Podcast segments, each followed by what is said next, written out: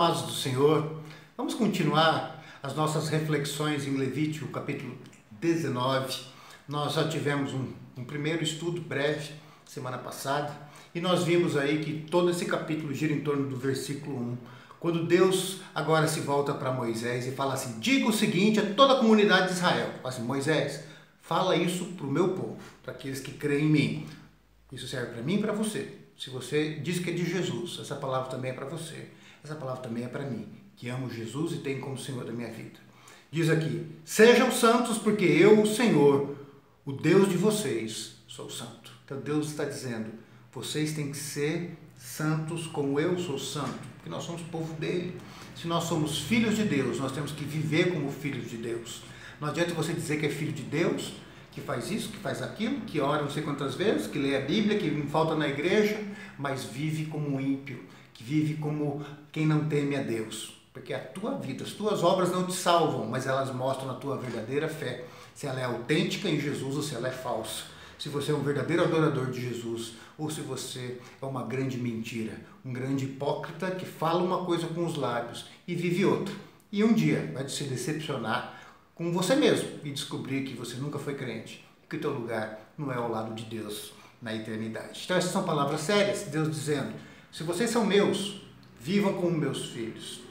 Se vocês são meus, vivam como meu filho viveu, que é Jesus Cristo. E hoje eu gostaria de compartilhar um versículo com vocês que está lá então em Levítico, livro de Levítico, capítulo 19, versículo 15, que fala assim: Não cometam injustiça num julgamento não favoreçam os pobres, nem procurem agradar os grandes, mas julguem o seu próximo com justiça. Eu acho que o Brasil tinha que aprender essa regra. Eu sei que é muito difícil a gente cobrar isso de ímpios, de pessoas que não temem Jesus, até porque quando Deus fala para Moisés, ele fala isso para o meu povo. Deus não espera isso do ímpio. Deus não espera de uma pessoa que não tema Ele, que não ame, que não siga Jesus de verdade, que cumpra isso. Mas para mim e para você, que diz que Jesus é Senhor e que ama Jesus e que se entregou para o senhorio de Jesus sobre as nossas vidas, ele espera sim que nós vivamos o que esse versículo 15 fala. Numa situação de, de Brasil que a gente vive hoje, vamos ser bem realistas, a gente olha para o nosso STF. Nosso STF manda prender pessoas que criticam o STF e soltam grandes bandidos que roubaram o Brasil e com outros assaltaram a nossa nação. Por causa de vírgulas e pontos de julgamentos, eles liberam bandido e prendem pequenos. Infelizmente, a gente olha, a gente vê isso. E é muito fácil nós olharmos e julgarmos. Não estou dizendo que eles estão certos, eles estão errados. Que Deus os julgue, que Deus pese a mão sobre eles, ou para convertê-los, ou para que libertar o Brasil desses bandidos que estão lá de toga e que estão trazendo sofrimento e incentivando o roubo e incentivando a bandidagem no nosso país. Mas muitas vezes, muitos de nós que julgam o nosso STF, os nossos políticos e assim por diante, passam a agir da mesma forma, com uma justiça que não é a justiça que Deus espera da gente, do povo dele. Deixa que fala assim: não cometam injustiça em julgamento.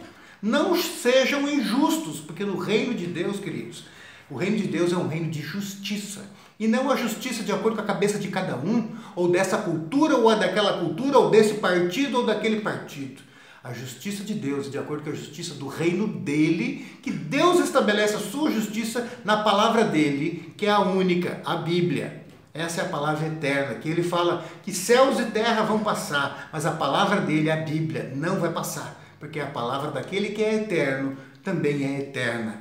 E aquela, aquele conceito de justiça que está nessa palavra vai permanecer para sempre. E ele fala que não cometam justiça no julgamento, e aí ele diz: não favoreçam os pobres, nem procurem agradar os grandes. Ou seja, não favoreçam os pobres, os oprimidos, mas também não favoreçam os ricos, poderosos que dominam não é para favorecer nenhum nem outro. Então eu vejo às vezes crentes que tomam partes e seguem algumas filosofias políticas e falam assim: não, a gente tem que ajudar os pobres, favorecer os pobres, sempre os pobres, a gente tem que ser favorecidos, essas minorias têm que ser favorecidas. Não tem que ser favorecidas. Mas também, por outro lado, tem os outros que falam, não, tem que favorecer os ricos, os donos de propriedade, tem que favorecer isso. Não tem que favorecer ninguém, queridos. Não é a esquerda, não é a direita. Não é favorecer isso, nem aquilo, nem esse grupo, nem aquele grupo. Porque isso para Deus não é justiça. A justiça é estabelecer a verdade, aquilo que é certo, aquilo que é correto. Então, se você fala assim, não, eu sigo esse partido político porque ele favorece aos pobres, é o partido dos pobres, queridos, isso não é justiça. Não, eu favoreço, eu sou dessa outra linha política, sigo esses partidos, porque eu acho que tem que favorecer é, o capitalismo, os grandes, os empresários. Não tem que favorecer, queridos, nem empresários, nem trabalhadores, nem grandes, nem pequenos. Tem que ser feita a justiça como ela é, ser estabelecida a verdade. E uma vez estabelecida a verdade, fazer com que a justiça se cumpra. É isso que está dizendo aqui. Não procurem agradar nem os pobres, nem os grandes, mas julguem o seu próximo com justiça.